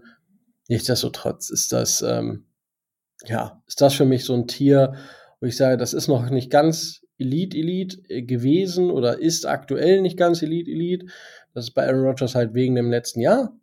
Sonst wäre er auch deutlich höher. Bei Lamar Jackson sind ein bisschen die Injury Concerns. Jalen Hurts, wenn er weiter so liefert, kann auch noch mal ein Tier hoch, genauso wie Trevor Lawrence. Also das sind Spieler, wo ich sage, die können definitiv in die Top 5 vorrutschen und können dort aufgrund von Leistung andere Spieler verdrängen, die aktuell dort sind. So würde ich das vielleicht beschreiben. Ja, bei mir sieht man bei den weiteren Spielern, also wir sind da, ja, wie soll ich sagen, wir haben ja jetzt schon äh, ähm, Spieler, die relativ, äh, wir hatten ja schon, du hast Spieler weiter vorne, ich weiter hinter von daher ist es keine große Überraschung, dass es bei mir, wenn es weitergeht, etwas anders aussieht. Ich finde, an meinem Platz sieben sieht man schon recht deutlich, ähm, welche Art von Quarterback ich tatsächlich bevorzuge, weil es geht mir um Quarterbacks, die solide aus der Pocket herauspassen, solide das Spiel aus der Pocket heraus steuern, mit Pässen das Feld überbrücken, Stück für Stück auch durchaus. Das war ja Kirk Cousins ist ja auch so einer. Ne? Ab und zu mal ein Big Play einstreuen können, wie auch immer. Das ist so die Hauptsache. Und Platz 7 ist nahe dran. Und bei mir und spielt so ähnlich. Und den habe ich, den Namen habe ich bei dir bisher noch gar nicht gehört. Der tatsächlich ist bei mir Platz 7. Und jetzt, da ich den Namen bei dir von, bisher von dir noch nicht gehört habe, denke ich mir, dass du jetzt, dass von dir jetzt ein lautes Uff kommt. Äh, Jimmy G. Jimmy G. Garoppolo. Mm, ja, weil da kommen für mich jetzt mehrere Faktoren zusammen. Jimmy G ist verletzt. Richtig, aber das war er ja ein Teil der letzten oder den Großteil der letzten Saison nicht. Doch. Ja, nicht komplett verletzt. Also. Ja, gut, er war, er war erstmal war er Backup. Ja, ja weil man unbedingt äh, äh, Trey Lance installieren wollte. Ähm, so, und dann, dann muss ich aber auch sagen, dann kann man sich die Frage stellen, war Jimmy G besser als ein Siebtrunden-Rookie bei San Francisco?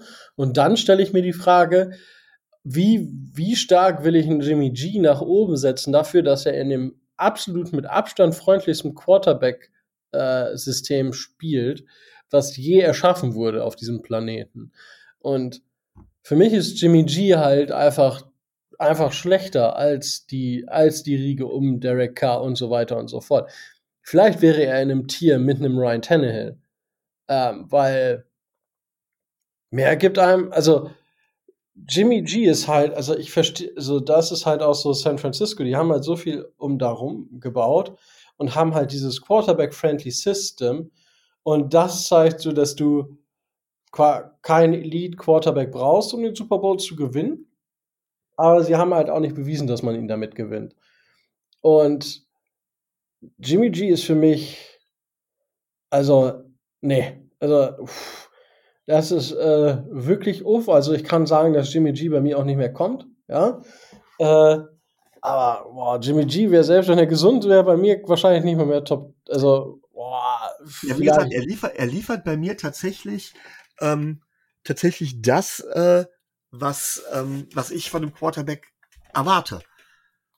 Das ist, glaube ich, wirklich, also das hat er zumindest in der letzten Saison getan. Ähm, und das ist das Entscheidende. Viele andere Quarterbacks tun das halt eben nicht. Die scheitern schon an dieser Hürde. Und äh, da ist Jimmy G halt komplett verlässlich für mich und führt halt ein Team. Er führt das wirklich, habe ich das Gefühl. Man kann jetzt darüber diskutieren, wie viel ist Scheme. Natürlich, klar. Alles. Ähm, nochmal? Alles? Boah, das glaube ich halt eben nicht. Das glaube ich tatsächlich eben nicht. Ähm, letzten Endes habe ich ein bisschen besser als sogar als Kirk Cousins. Ähm, da müssen wir echt warten, was die nächste Saison zeigt. Aber es ist ja genauso, wo, also ich habe ihn zumindest sehr weit da oben eben, das ist, das ist hauptsächlich der Grund. Er hat für mich besser performt als viele andere dahinter und eben aus dem Grund, weil er das liefert, glaube ich, was ich, was ich erwarte in erster Linie. Ne? Ja, weil, also da, also nee, also selbst wenn ich, nee, weil Jimmy G war zwei Jahre Starter in der NFL, ist er 2014 in der Liga, ich meine, klar, er war drei Jahre in New England, aber, boah, nee, puh, puh, schwierig, ganz, ganz schwierig. Also, nee, da, da, nee, da komme ich nicht mit. Auf Platz 6 habe ich jetzt auch einen Namen, äh, den du noch nicht hattest. Da gehe ich von aus, äh, dass der bei dir aber noch kommt. Spielt in der AFC East. Da kannst du von ausgehen. Ja. Ähm, Problem, also Josh Allen war mal wäre mal weiter vorne bei mir gewesen. Das Problem bei Josh Allen ist eine Regression und vor allem eine Regression für, eine Regression für mich in den, äh, entschei in den entscheidenden Punkten. Ähm, er wird vor allen Dingen zu hektisch. Ähm, er will es mit der Brechstange erzwingen. Er ist dann zum Beispiel im Vergleich zu Jimmy G. Ne? Die haben, das spoilere ich jetzt mal nicht, die haben dieselbe Punktzahl bei mir. Ähm, ist er halt eben nicht in der Lage, ruhig zu bleiben und das Spiel konstant nach vorne zu bringen. Ähm, und so ein bisschen nimmt das Team auch immer Josh Allens Gesicht an, also hopp oder top. Äh, bei Josh Allen gibt's irgendwo habe ich das Gefühl, wenig dazwischen. Und ähm, naja, ich glaube tatsächlich, dass das Fenster um Josh Allen herum so langsam zugeht. Weil er hat natürlich mit Stafford Dix einen, einen herausragenden Receiver. Aber äh, die haben, die Bills haben eine verdammt gute, haben eine, eine verdammt gute Defense. Aber Josh Allen weiß das nicht wirklich, glaube ich, zu nutzen. Und wenn da anfangen, die Säulen wegzubrechen oder sowas, glaube ich nicht, dass Josh Allen in der Lage sein wird, das Team aufzufangen. Ähm, dazu fehlt ihm halt eben die Basis, sondern er wird sogar eher noch weiter abrutschen. Und dann wird Josh Allen und Josh Allen Spielweise, obwohl er immer noch ein guter Quarterback ist, könnte es eher sogar zum Problem für das Team werden. Nochmal, wir reden hier über Platz 6. Ne? Das ist jetzt Jammern auf, auf, auf, auf ganz, ganz hohem Niveau. Aber er ist halt nicht mehr der Top, Top Quarterback meiner Meinung nach. Viel, es gibt ja Leute, die haben ihn oder sehen ihn ähnlich wie Patrick Mahomes. Und da sehe ich ihn halt ganz weit weg von trotz allem. Also das kann ich sagen, das ist ganz deutlich weit weg. Wobei ich muss sagen, also ich, ich habe mir nämlich die letzte dann noch mal so ein bisschen angeschaut, weil ich war letzte, am Anfang der Saison übertrieben überzeugt von Josh Allen und die Fragezeichen kamen halt immer, immer mehr mit, so ab der Hälfte der Saison kamen so leichte Fragezeichen. Der hat am Anfang der Saison einfach besser gespielt als Patrick Mahomes. Hat er einfach. Weil er einfach diese Defenses, gegen die er gespielt hat, die hat er seziert ja, und hat dazu noch diese Beine und hat dazu noch diesen Arm. Ähm, das wirkte alles sehr, sehr unfair. Und ich weiß nicht, und das ist gegen Ende der Saison und auch in dem Playoff-Spiel zum Beispiel gegen uns, der, der, hat ja nachher, haben die nur noch tief versucht, zu, immer über die Big Plays.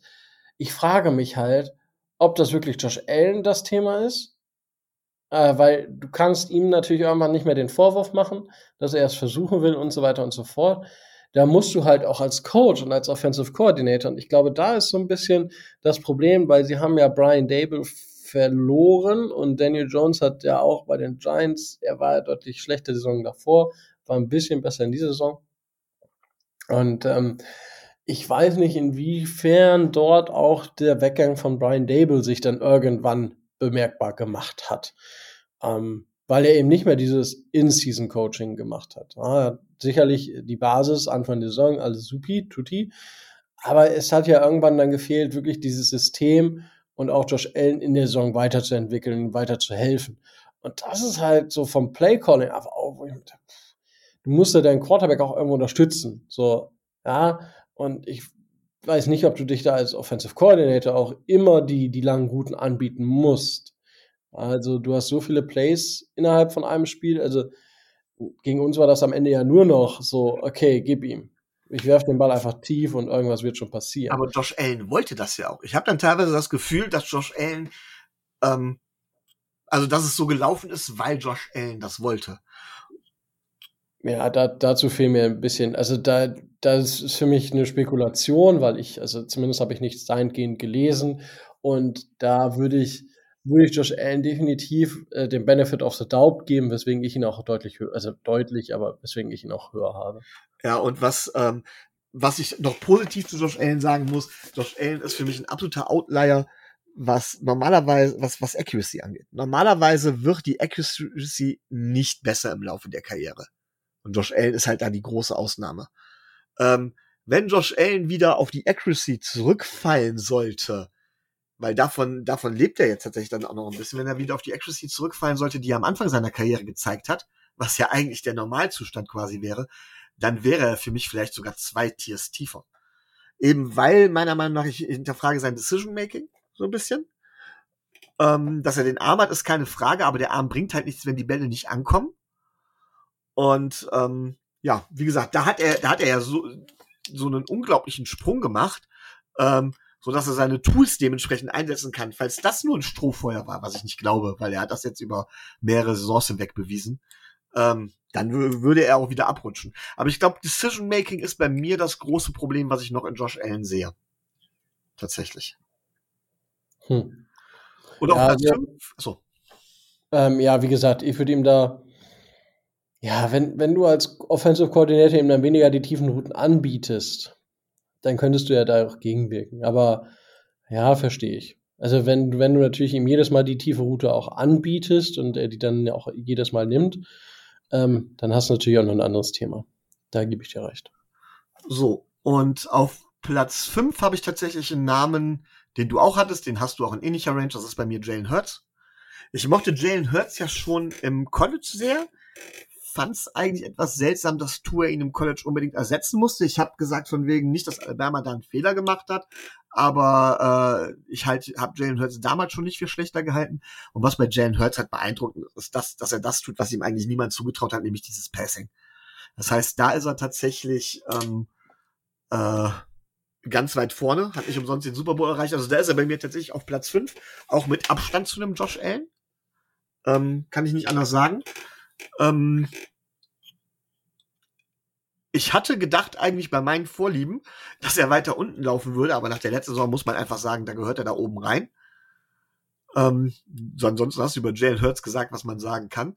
Und auf Platz 4 auch ein Namen, den du auch schon hast, gehabt hast.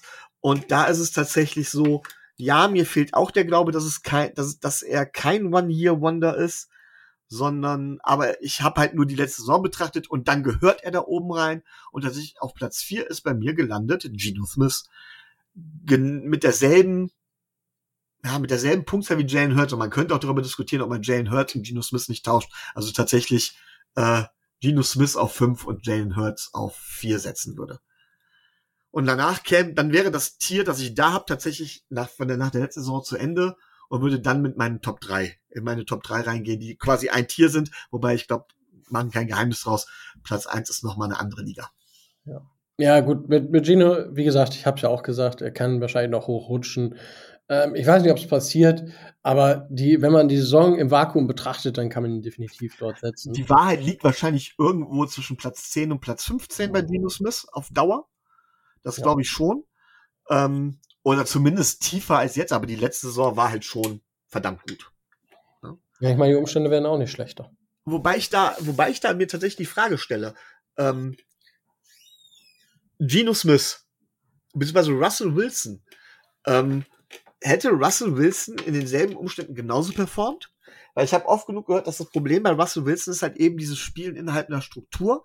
Das heißt, dass Russell Wilson so, so viele Waffen, die man, die er hat, oder Scheme oder sowas gar nicht richtig ausnutzen kann. Und dass das ein Geno Smith halt eben perfekt umsetzen würde. Ähm, deswegen Russell Wilson auch Probleme in Denver hatte. Ich weiß nicht, siehst du das so ähnlich? Na, ich weiß es nicht. Da würde ich, nee, ich glaube, ich glaube nicht. Also, ich glaube klar, dass Russell Wilson außerhalb der Strukturen natürlich auch sehr, sehr gut spielt und dass er eher dazu tendiert, auch mal aus diesen Strukturen auszubrechen. Das ist, denke ich, klar. Aber, also ich weiß nicht, ob der jetzt nicht besser gespielt hätte letzte Saison in, bei den Seahawks. Also das, ah, das würde ich jetzt nicht so sehen. Ich denke, bei den Broncos gab es halt einfach andere Themen und ähm, ja, ich glaube, dass das nicht direkt alleine am am Quarterback lag. Aber ja, ich, ich weiß es nicht. Also, na, also da wäre wär ich jetzt noch ein bisschen. Dafür hat mir ein Russell Wilson vorher zu viel gezeigt, als dass ich das jetzt einfach so raushauen würde. Ja. Gut. Ähm, dann würde ich tatsächlich einfach mal mit meiner Nummer 4, und das ist so ein Zwischentier, weil Justin Herbert hat gezeigt, dass er alles hat, um vielleicht sogar auf Nummer 2 zu sprengen. Aber mir fehlt einfach noch so ein bisschen die Consistency, auch in etwas schlechteren Umständen. Die Line war nie überragend, auch wenn sie da eine überragende Line zusammengestellt haben. Aber entweder waren Leute verletzt oder sie haben bei dem Team dann doch nicht mehr die Leistung gebracht, wie sie vorher die gebracht haben. Von den Receivern hat er immer gut, aber auch da Verletzungsanfälligkeiten im Receiver Room und dann hat er, gibt, kriegt er von mir auch definitiv den Benefit of the Doubt vom System. Und das muss er halt diese Saison mit einem neuen Offensive Coordinator, das muss er jetzt halt zeigen, dass er besser, also dass er das, wo, wo ich ihn sehe und wo viele ihn sehen, das muss er jetzt halt bestätigen.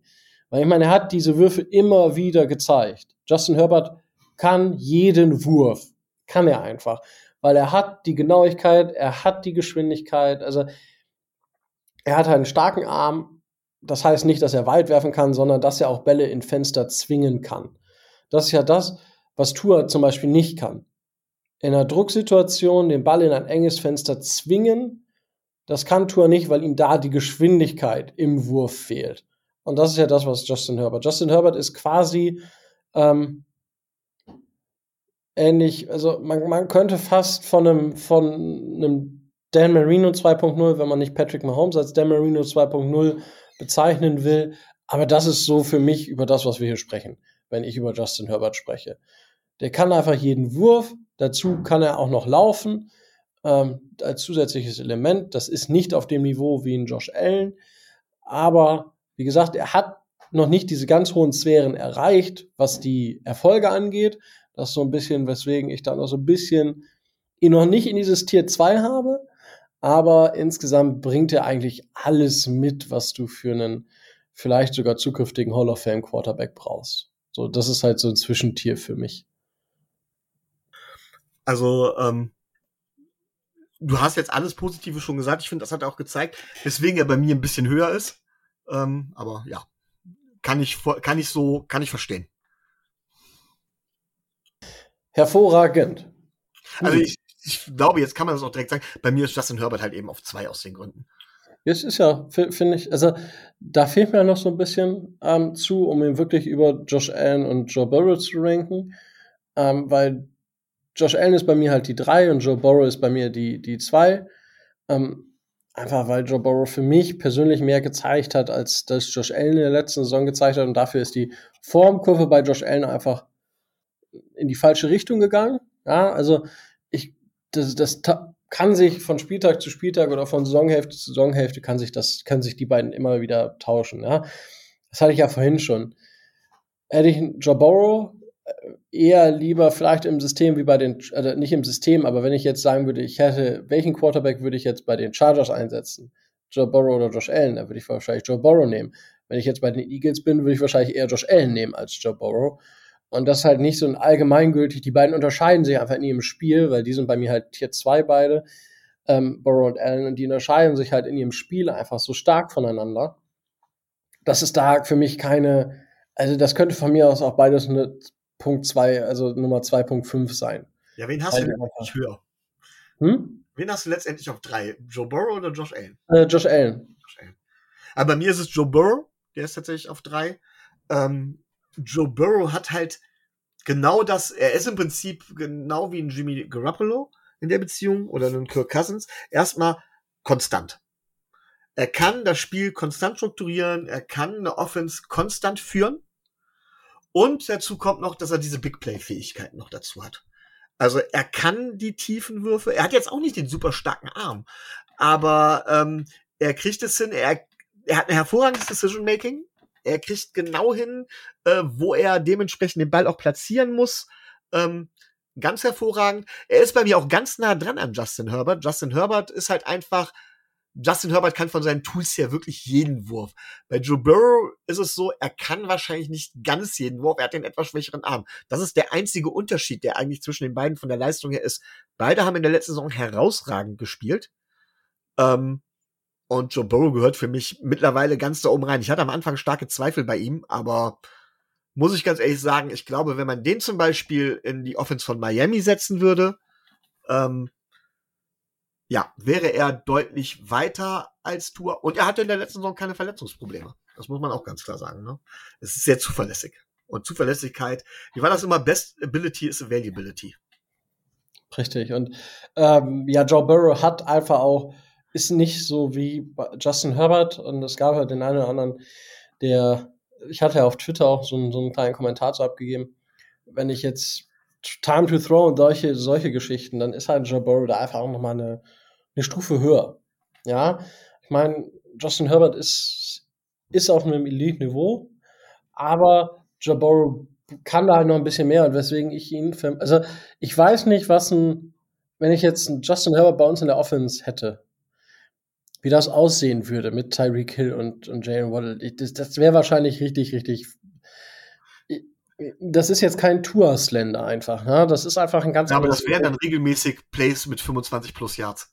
Ja, also ich, die müssten ja, die müssten ja wahrscheinlich fast drei Safeties tief stellen, um das am Ende verteidigen zu können. Und das ist halt richtig krass. So, es würde halt den Rest so weit öffnen. Also ja, das wäre wär ein kleines Träumchen. Ne? Deswegen ähm, habe ich zwischen denen auch ein komplettes Tierunterschied. Du, du zwei oder drei, ne? Ähm, zwei. Ja, ja. definitiv zwei. Ja. Also, also wobei, bei mir kann man dann auch nämlich gucken, äh, weil Tua, wie gesagt, am Ende des einen Tiers ist, äh, rein theoretisch auch ein beziehungsweise zwei, ne? wo man dann wirklich nachgucken muss. Äh, das ist dann schon ein gewaltiger Qualitätsunterschied. Definitiv. Und das halt, ich meine, man muss immer sich überlegen, ob sich ein Justin Herbert bei uns auch so entwickelt hätte, mit dem, was wir hatten. Und ob wir ja. dann überhaupt diese Moves gemacht hätten, die wir jetzt gemacht haben, ja, das muss man auch alles so ein bisschen in, in, in Fragezeichen setzen. Ich glaube es nämlich nicht, ähm, weil dafür, also ich, Brian Flores gibt mir keinen Grund, dass ich glaube, er wär, dass er von irgendwas abgerückt wäre in dem, was er getan hat. Aber das, das ist auch eine Theorie von mir. Äh, meine Theorie ist, dass es, dass äh, die Entwicklung eines Quarterbacks extrem davon abhängt, in was für ein System beziehungsweise in welchen Coaching-Staff er kommt. Das ist in den ersten beiden Jahren extrem wichtig. Und ähm, wenn man jetzt an Justin Herbert denkt, ich glaube, die Chargers waren damals ja auch kein besonders gutes Team und er kam in ein vergleichsweise schlechtes Team. Er war ja als Backup eigentlich nur eingeplant. Ähm, Tyrell Taylor war ja damals, glaube ich, der Starter und hat sich dann verletzt. Dann kam Justin Herbert rein in ein äh, auch in einen Flow. Er kam in ein vergleichsweise schlechtes Team, hat aber im ersten Spiel direkt geliefert und hat dann auf so einer Welle geschwebt. Dann hat das, das hat ihn in der Entwicklung unglaublich nach vorne gebracht. Ich glaube, dass so die ersten ein, zwei Saisons für jeden Quarterback halt eben maßgeblich ist. Und da kannst du Glück oder kannst du Pech haben. Und Tour hat mit Brian Flores halt extremes Pech in meinen Augen auch gehabt. Ne? Ja, die, ich sag mal, mm, die ersten beiden Jahre und gerade das erste Jahr setzen halt eine gewisse Baseline einfach auch. Und ähm, ja, das bei Tyra Taylor war es diese berühmte Spritzengeschichte, wo er der Arzt die äh, Spritze zu tief gesetzt hat und dann irgendwie hat er nicht die Lunge punktiert oder sowas. Ich weiß, irgendwie sowas ja, war das. War das ja. Und äh, ich meine, die Chargers hatten immer ein gutes Wide Receiver Core. Ja, da, davon hat er gezerrt. Die O-Line war, die war auf unserem Niveau, sag ich mal. Vielleicht, vielleicht ein bisschen besser, aber halt ob du jetzt Nummer 32 bist oder Nummer 31, das macht keinen großen Unterschied.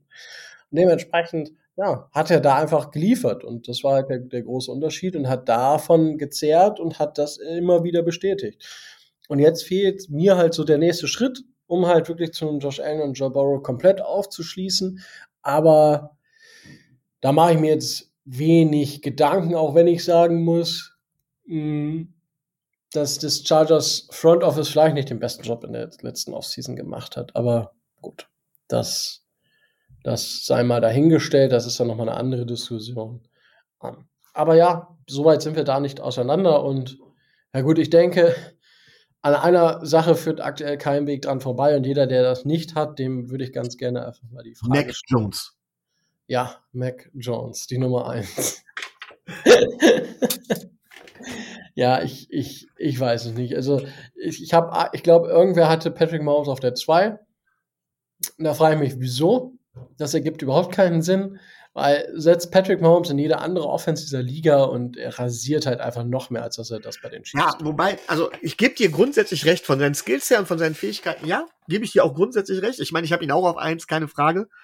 Ähm, ich glaube aber tatsächlich, dass zu Patrick Mahomes noch was anderes gehört und das ist Andy Reid.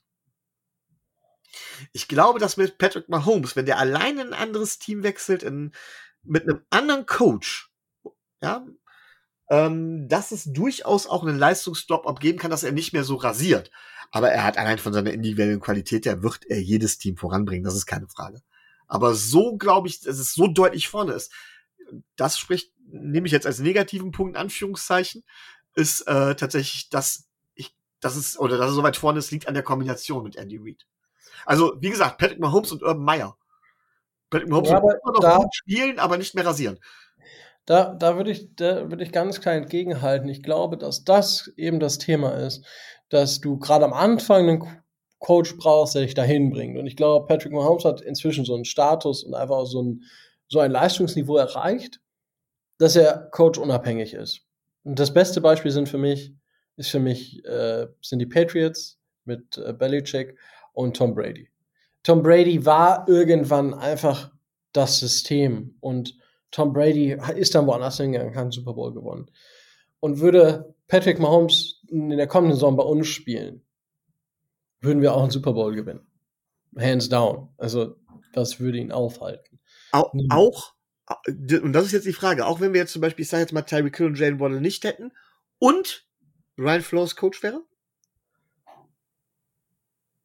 ja, gut, du musst ja, also du musst ja äh, irgendwo noch eine gewisse Baseline setzen, aber Äh, ich meine, er hat in der letzten Saison außer mit Travis Kelsey halt auch keine großen Receiver gehabt. Das stimmt. da, das ist dann Kadarius Tony und Juju Smith-Schuster, die da waren.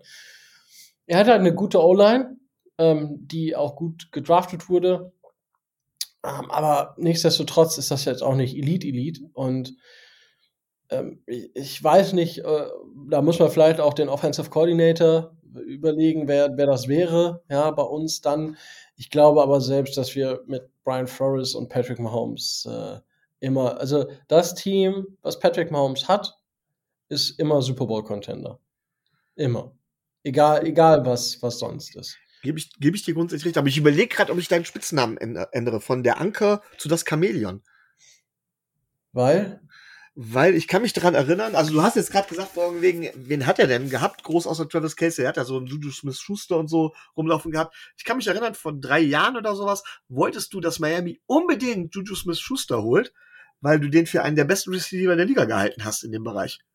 ja, vielleicht war das auch vor drei Jahren so, und vielleicht war es ja inzwischen einfach schlechter geworden. Hm, Okay. So, ich ich stelle mir diesen Wandel her nicht von. Er muss, Juju Smith-Schuster muss unbedingt zu Mail kommen. Wen hat Patrick Mahomes schon gehabt? Da lief ja nur so ein Juju Smith-Schuster rum. Ja gut, aber vor drei Jahren, ich meine, come on. Ja, wir können, ich kann jetzt auch einfach, wir können mal demnächst einfach mal Hot Takes aus dem Jahr 2020 Bring, rausholen. bring Luke Falk wieder aufs Tapet. Ja, ich wollte gerade sagen, ja, können wir mal gucken, äh, wo, wo das hinführt. Nee, und das ist halt, ich denke, Juju hat einen guten Start gehabt in die NFL, ähm, hat dann aber auch extrem abgebaut und sich mehr auf TikTok ähm, fokussiert. Und ja, dementsprechend ärgerlich, dass er mal besser war. Ich denke, das steht außer Frage. Vielleicht ist hat er nie das Niveau erreicht, was ich von ihm hätte äh, erwarten wollen oder erwartet habe. Aber ja, aber insgesamt, wenn ich, ist er, hat es selbst mit einem Juju Smith Schuster äh, für Patrick Mahomes für einen ähm, Super Bowl gereicht. Und ja, ich meine, man, man könnte jetzt natürlich auch sagen, so, okay, auf Platz zwei in einem Quarterback-Ranking ist, ist Patrick Mahomes mit nur einem Bein oder so. Ich meine, das war letztes Jahr auch so ein Thema, dass er dann verletzt war und dann trotzdem diese Leistung gebracht hat. Das ist einfach. Also er ist halt undisputed bei mir auch un undisputed Number One. Also ähm, er liegt zwar zwar zwar relativ knapp von Justin Herbert und Joe Burrow von den Punkten her, aber leistungsmäßig lag er auch in der letzten Saison deutlich drüber. Kann Ja, und wenn man, wenn man halt überlegt, und ich, das ist halt jetzt, das ist für mich ein Quarterback, wo ich sage, der könnte Brady gefährlich werden, was Titel angeht. Weil, wenn ich sage, der spielt jetzt noch 15 Jahre, was hält ihn ab, außer Verletzungen nochmal, keine Ahnung, fünf Titel zu gewinnen? So, der hat ja schon zwei gewonnen. Ja, Das ist halt. also durchaus möglich, ja. Und wenn, wenn ich mir dann überlege, so, ich meine, bei mir, die Plätze 1 bis 4, 1 bis 5 sind bei mir alles AFC-Quarterbacks. Auf Platz 6 und 9 und 10 sind NFC-Quarterbacks. Ja, also 7 und 8 sind jetzt auch, also Rogers ist jetzt auch wieder AFC, oder nicht wieder, ist jetzt AFC. Und das zeigt halt einfach auch, wie krass einfach die, die AFC ist, ja, ähm, von den, von den Quarterbacks her. Und dann hast du jetzt die Texans, ähm, die sich jetzt nochmal verstärkt haben und das ist halt, die AFC ist so aktuell, weil sie eben diese Quarterbacks hat, so viel stärker als die NFC. Ähm, und das macht halt für, für Teams wie zum Beispiel Miami auch deutlich schwieriger, die Playoffs zu erreichen. Ja. Und ähm, die Colts haben einen, einen ähm, Anthony Richardson. Ja, das muss man auch noch überlegen. Also die, die AFC schafft es irgendwie immer, die besten Picks zu haben, um die besten Quarterbacks zu bekommen und die NFC geht oft leer aus. Weil das ist halt, weil wenn ich mir angucke, dass das nie, wenn, wenn ich jetzt auf die Rookies gucke, die, die man natürlich nicht inkludieren kann, aber Anthony Richardson ist halt da der Quarterback, der das größte Potenzial hat, ja. Und ich meine, klar, ist, haben, hat, hatten wir nicht den, den First Overall Pick in der AFC. sondern in der NFC mit den Panthers. Aber die Texans und die Colts waren halt an zwei und drei und das sind jetzt wieder zwei junge Quarterbacks, wo du einiges vielleicht sogar für möglich hast und dann hast du, also das, das musst du halt auch mal überlegen. So. Ja, aber das haben, also ich gebe dir grundsätzlich recht, aber das haben wir schon so oft gehört und es gibt dann doch immer wieder jede Menge, gerade aus guten Quarterback-Klassen, viele Leute, die, ja, das heißt viele, aber Quarterbacks, die halt einfach implodieren. Punkt. Wo nichts kommt. Also ja. da, ich erinnere mich damals an die, an die, an die, an, den Draft mit Sam Darnold, mit Baker Mayfield, ähm, ne, wo im Endeffekt, ja. Du, ich bin, ich bin da 100% bei dir, ähm, was das angeht. Aber alleine, wie, wie loaded die AFC ist im Vergleich zur NFC, das ist ja schon kriminell. Was die Quarterbacks angeht, definitiv, ja. Das ist ja richtig krass einfach. Und das macht's. Und das halt auch, so, ich, diese Tweets wird es vermutlich von mir auch wieder geben, je nachdem, wie, wie die Rankings so sind. Das, dann hast du halt so, keine Ahnung wen, dann hast du halt so ein Team wie die Cowboys in der NFC, die halt Fünfter sind oder so. Und äh, das ist halt, ja, genau. Und äh, dementsprechend äh, passt das. So, das waren dann auch unsere, ja, Top, Top 20 haben wir jetzt gemacht. Ähm, wir machen natürlich, also was heißt natürlich, wir, wir werden jetzt kein Konsens-Ranking machen, was einfach auch dessen so ist, weil wir verschiedene Bewertungsgrundlagen hatten und das jetzt zusammenzuführen einfach in dem Moment wenig Sinn ergibt. Wir können natürlich, hey, das machen und sagen, hey, Daniel Jones wäre da und da oder Trevor Lawrence wäre da und da und so weiter und so fort. Aber wir haben uns jetzt erstmal dagegen entschieden, aber ihr könnt uns natürlich gerne ähm, da lassen, ob wir nochmal ein Konsens-Ranking auch machen sollen, ob wir grundsätzlich irgendwelche Rankings noch weitermachen sollen oder auch, wie ihr dieses Ranking fandet. Was seht ihr anders? Was seht ihr genauso wie wir? Lasst uns da gerne Feedback da. Ähm, Nico, Rankings wären ja, dass man zum Beispiel komplette Offenses oder komplette Defenses äh, rankt. Ja, zum Beispiel. Genau. Mio, gibt es denn noch was, was du loswerden möchtest? Boah, nach längerer Pause jetzt wieder fast, also mehr als eineinhalb Stunden. Das ist dann schon.